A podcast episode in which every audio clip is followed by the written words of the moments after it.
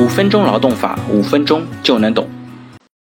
好，那我们今天来聊一个话题啊，交了辞职报告之后又骗回并且撕毁冲了马桶，辞职还有效吗？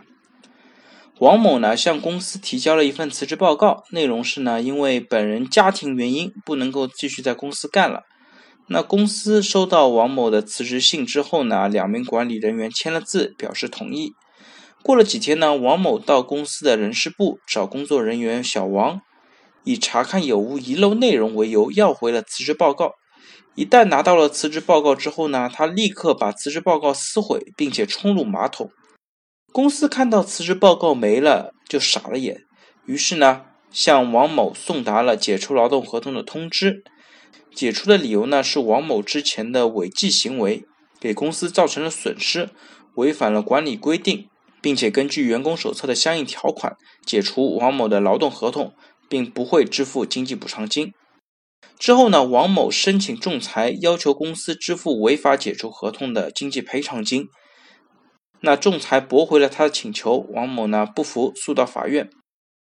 法院认为呢，辞职行为呢是属于形成权的一种，也就是说，你的通知行为到达公司时即发生法律效力，公司之后另外行使解除也不会影响王某辞职的法律效力。法院认为呢，劳动合同的解除方式包括协商解除、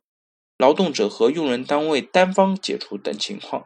本案中呢，王某。向公司出具了辞职报告，辞职理由呢是个人家庭原因，且公司部门负责人在辞职报告上已经注明同意，因此呢，王某的辞职行为已经得到了公司的认可和批准。根据劳动合同法第三十七条的规定，劳动者单方辞职行为呢不需要公司的同意，这种辞职行为呢是形成权的一种。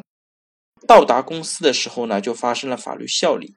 因此呢，双方的劳动关系已经因为王某的单方辞职行为而解除，而王某事后撕毁辞职报告的行为呢，以及公司再次出具解除通知的行为，均不影响王某单方解除劳动合同的法律效力。那王某主张他的辞职呢，是受到上级的诱导、欺骗的情况下做出，不真实、不自由的意思表示。对于这项主张呢，王某也没有能够在庭审过程中提供任何证据予以证明。最后，法院认为呢，王某要求判决解除双方劳动关系及支付经济赔偿金的诉求没有事实和法律依据，不予支持。